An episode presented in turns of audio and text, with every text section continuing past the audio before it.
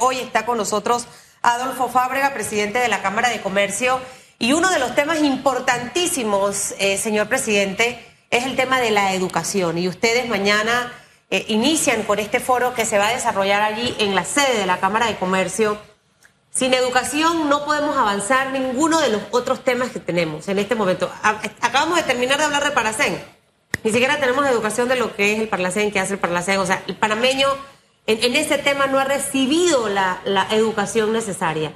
¿Cuán importante es tener un país educado, con los mejores altos estándares educativos, para de esta manera tener mejor representación en la vida política, en la vida empresarial del sector privado y definitivamente en todos los aspectos sociales de nuestro país?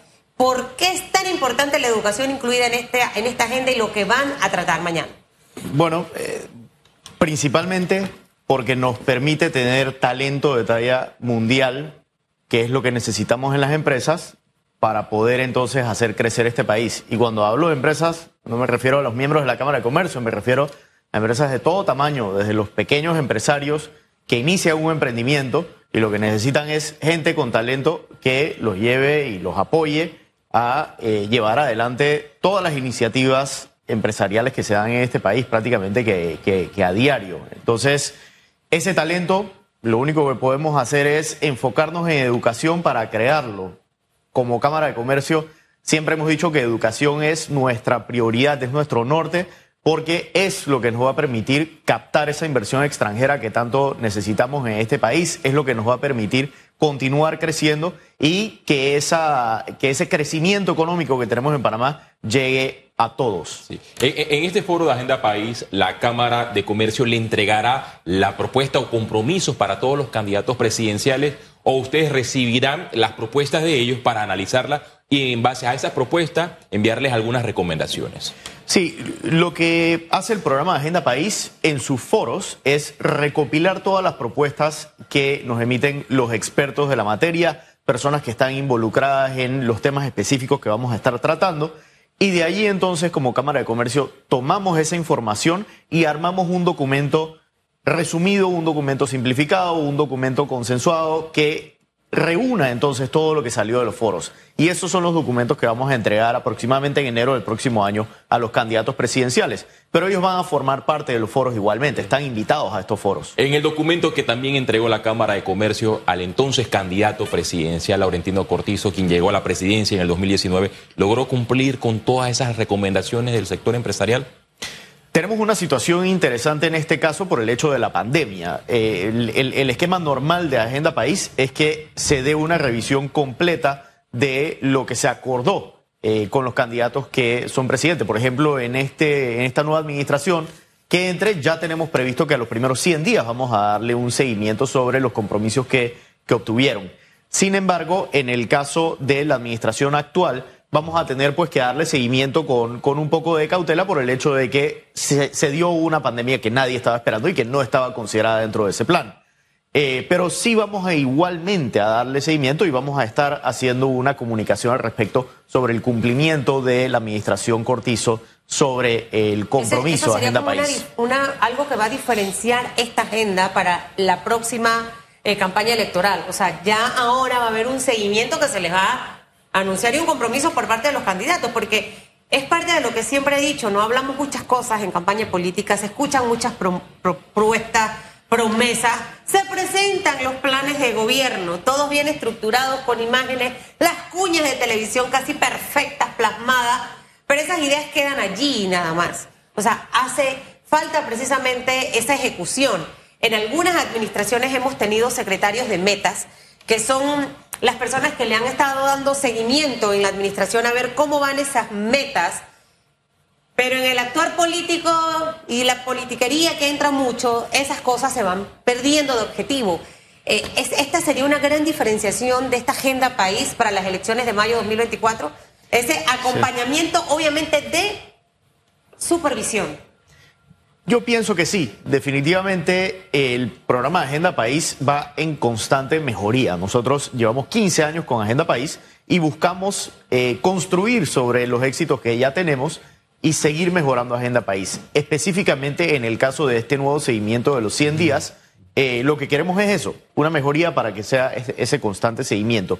En términos de lo que mencionabas, aquí hay mucha, mu- mucho que se dice que se puede hacer, pero poco compromiso. Y otra de las cosas que se dan en los quinquenios es mucha reactividad, porque surgen muchos temas a lo largo de cinco años y se puede entonces desvirtuar esos compromisos fundamentales que había logrado un candidato presidencial por virtud de lo reactivo que puede salir en todo momento.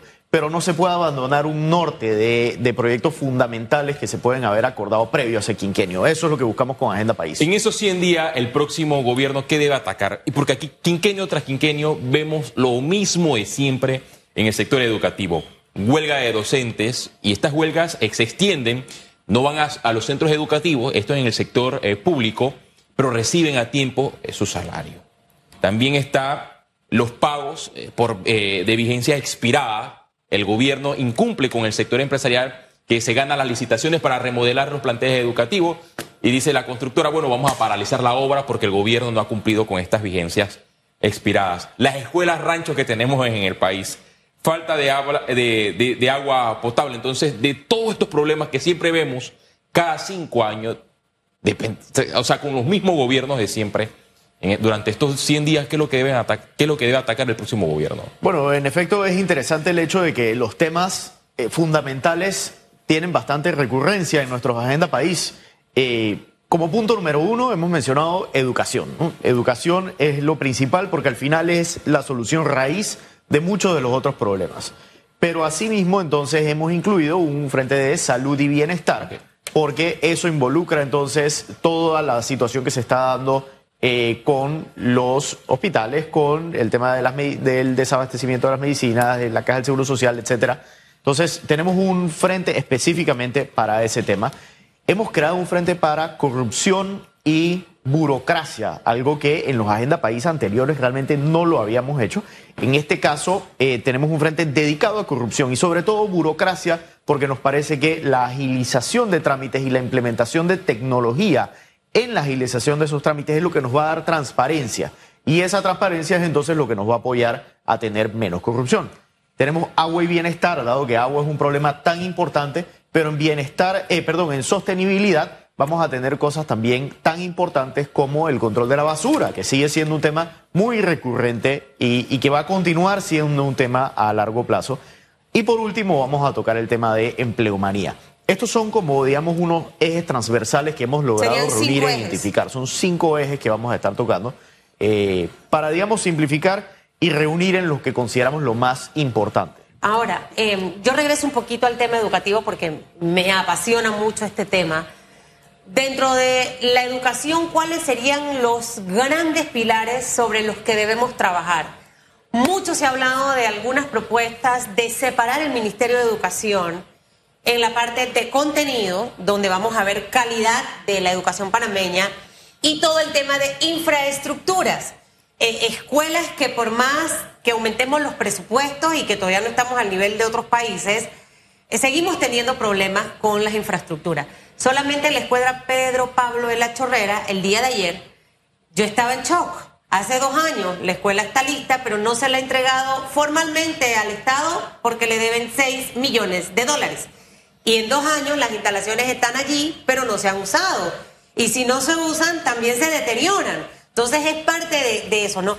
No sé si han visto algún modelo de gestión, eh, tema de evaluación también de los docentes, de, de cómo evaluar el trabajo que hacen eh, constantemente. O sea, en, en base a qué trabajarían esos pilares, cuáles serían y el norte. Sí, hay temas que como Cámara de Comercio hemos resaltado en el, en el pasado. Hablamos, por supuesto, de infraestructura de las escuelas, hablamos de conectividad digital de las escuelas como uno de los factores importantes para darle, digamos, ese realce a la educación moderna. Hablamos, por supuesto, de el perfeccionamiento de los docentes. Eh, está la, reciente sancionada ley del Instituto del Perfe- Perfeccionamiento del Docente, eh, entre otras cosas que pensamos que, que son muy importantes para la educación panameñana. Sin embargo, en este caso, considerando que Agenda País es un proyecto del país, es un proyecto de la nación, no queremos que sea solamente dentro de las puertas de la Cámara de Comercio. Y por eso es que entonces, en primer lugar, estamos abriendo las puertas a que todo el que quiera participar participe y estamos invitando a los foros entonces a expertos que no necesariamente son aquellos que en el día a día están en la Cámara de Comercio. Lo que buscamos con eso es tener entonces una opinión más elevada, una opinión más inclusiva, una opinión más diversa de cuáles son esos planes que se deben incluir en Agenda País. Entonces, tenemos algunas prioridades como Cámara de Comercio que ya la hemos venido mencionando de forma repetitiva, pero este foro lo que busca es nutrirla con otras ¿Mañana van a estar ahí los aspirantes a la presidencia? Están invitados todos los candidatos presidenciales, absolutamente todos los candidatos presidenciales. ¿Han confirmado?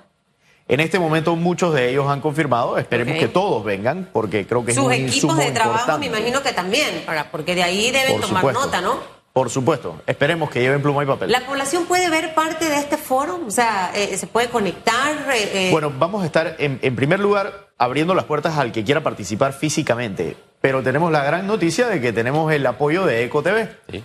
Entonces, ¿Y todo se va a transmitir por ECO? Yo voy a estar ahí en ECO. Vamos voy a, estar transmitiendo, Susan Elizabeth. Bueno, usted mire, mañana usted te escuche todas esas propuestas fabulosas, porque son mentes brillantes, señor presidente y que lo hacen de una manera desinteresada. Pero lo más importante es ver qué toman esos candidatos, porque ustedes se le entregan esto el próximo año, ¿no?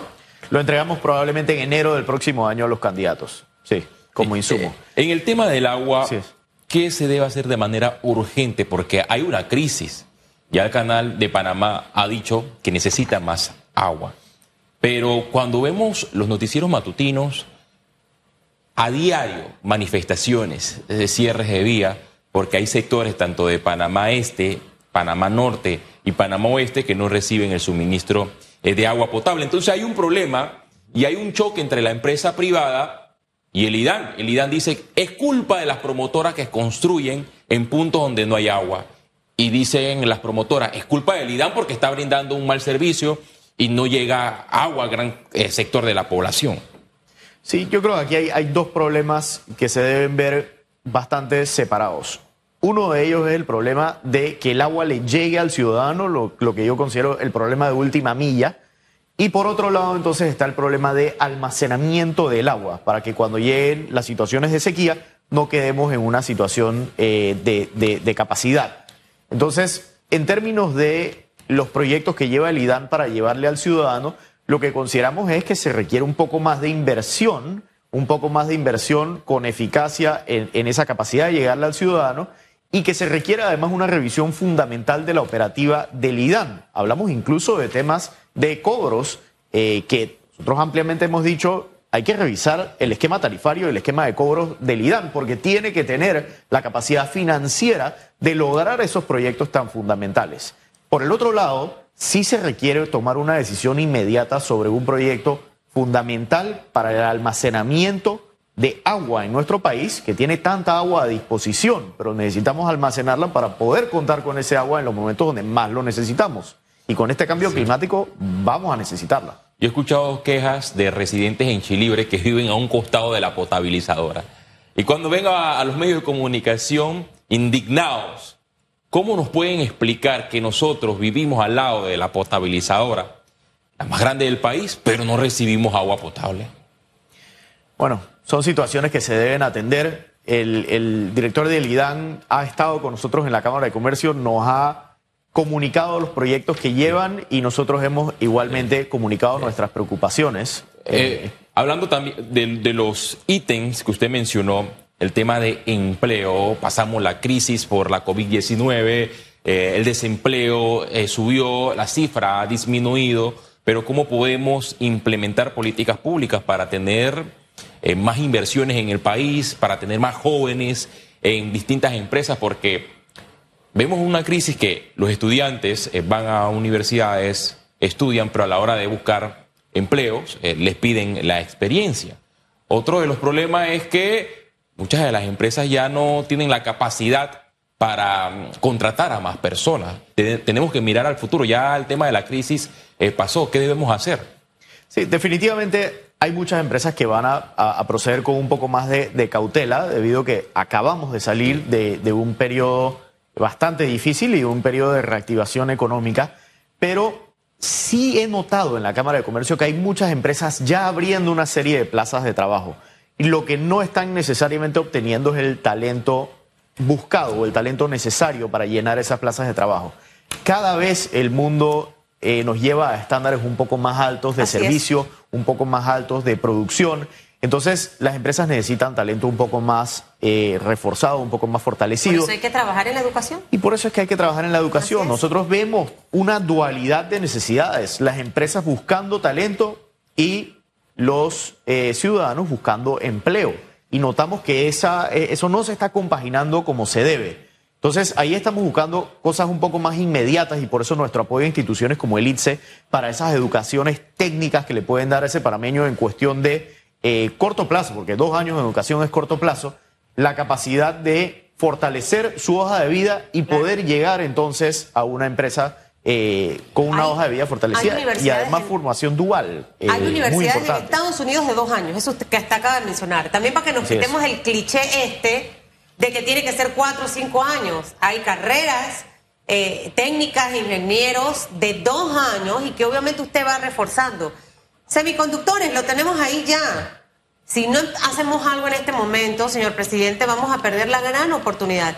Tenemos triple B en una de las calificadoras. Solamente el viernes de la semana pasada el presidente de la República hablaba del triple B de calificación que tenemos y de haber pasado de negativo a positivo. Hay que empezar a hacer cosas para que eso se traduzca en beneficio, porque los inversionistas están allá afuera. Po- Podemos tener la triple B, pero si no veo el talento, si no veo las condiciones, si no me pagan a tiempo, o sea, ¿voy a querer realmente ir a Panamá a invertir?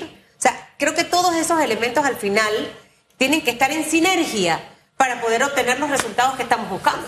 Así es. Como hemos dicho, este es un proyecto que tenemos en este momento en bandeja de plata. Y todo está en nuestras manos para poder lograrlo. El tema con este tipo de proyectos es que así como nos puede catapultar a una imagen de país y a una situación de país muy por encima de lo que podemos ver en la región, Asimismo, necesitamos los factores que nos puedan llevar a eso. ¿Cuáles son los factores? Por supuesto está el tema de una estabilidad económica comprobada, de una estabilidad política comprobada, y por eso esta contienda electoral, el hecho de que sea basada en el respeto, que sea basada en los valores y en los principios que demuestren una estabilidad económica y social, esos son los factores que nos van a llevar a tener este tipo de proyectos. Además de eso está la educación, tener ese talento que necesitamos, lo que tanto hemos estado hablando, pero estas no son situaciones puntuales que podemos simplemente tocar. Aquí, como yo he mencionado en el pasado, si queremos hacer chips, tenemos que cambiar el chip por completo que tenemos en este país. Y yo lo digo porque esto no, no, no es un tema de, bueno, tenemos estos problemitas y si los solucionamos logramos este megaproyecto.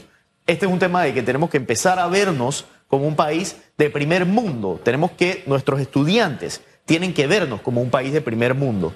Y volvemos al tema de la cultura y la justicia que tenemos en este país. Tenemos que verla como un país de primer mundo. Y allí entonces nos vertimos a lo que estamos viendo hoy día en la contienda electoral, en los fueros que tanto hemos estado hablando. Eso es lo que le va a dar a nuestros estudiantes la visual de que somos un país con una cultura de justicia y un país con una cultura de valores. Fueros Eso es lo que se- tenemos que fueros que se demostrar. traducen con distintos nombres. O sea, porque eh, está el fuero electoral, está el tema del Parlacén, está el, el tema de la, de la impunidad bajo, bajo ciertos parámetros que tienen, por ejemplo, los señores diputados de la Asamblea Nacional, pero la, la población en general no tiene ningún fuero ni privilegio. Tristemente, entonces lo que necesitamos es empezar es. a desenredar esto un poco y tratar de que todos tengamos el mismo nivel de oportunidades. Bueno, en nuestro Cámara Opina resaltamos el hecho de que la Constitución establece que todos somos iguales ante la ley. Entonces no estamos de acuerdo con estos fueros electorales o parlamentarios que ya vemos que se están utilizando eh, para unos fines para los cuales no fueron creados. ¿Cuál es la posición, por último, ya que estamos terminando, eh, de la Cámara de Comercio? Eh, leí el, el Cámara Opina del fin de semana, pero ustedes son de la tesis que Panamá debe mejorar o transformar a los candidatos o enviar buenos candidatos, buenos diputados al Parlacén o debe salirse de este cuestionado Parlamento. Hace un rato hablábamos de que quizás el ciudadano no necesariamente está enterado de, de qué es el Parlacén o cómo funciona el Parlacén, o más que nada qué beneficios le trae el Parlacén al país. Bueno, eso lo podemos resolver porque eso sería una clase de probablemente 20 segundos.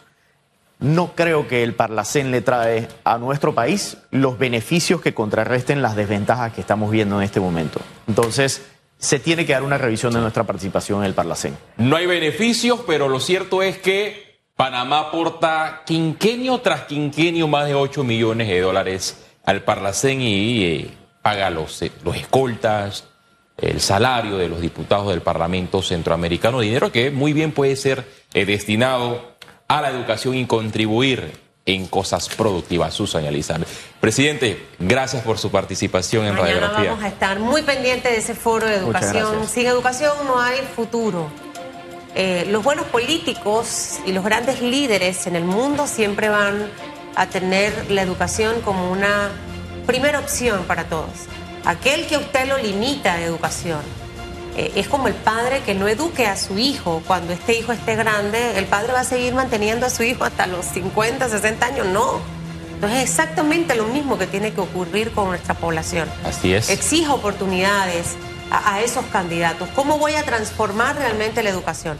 Quedan los pilares ya con lo que va a ser la Cámara de Comercio. Evaluemos las propuestas de cada uno de los candidatos. ¿Cuál es su plan de transformación? ¿Cómo tendremos mejor calidad? ¿Van a salir nuestros estudiantes hablando inglés de la escuela, por ejemplo? ¿Cuándo vamos a incluir el mandarín también, como lo tienen varias escuelas particulares? El tema de la informática, tener computadoras en nuestras escuelas y que sea de todos los días. Mire, yo le estoy hablando de cosas puntuales. Usted, que el espíritu de Susan le entre cuando llegan esos candidatos a tocarle la puerta. Esas son las preguntas que al final usted tiene que hacer y ver la respuesta, porque recuerde que han desarrollado perfección el arte de mentir. Así que usted tiene que descubrir ese arte y no dejarse engañar. Que le vaya bien, señor presidente Muchas gracias. Buenos de días. la Cámara de Comercio. La educación hace la diferencia, Susan Total. Elizabeth.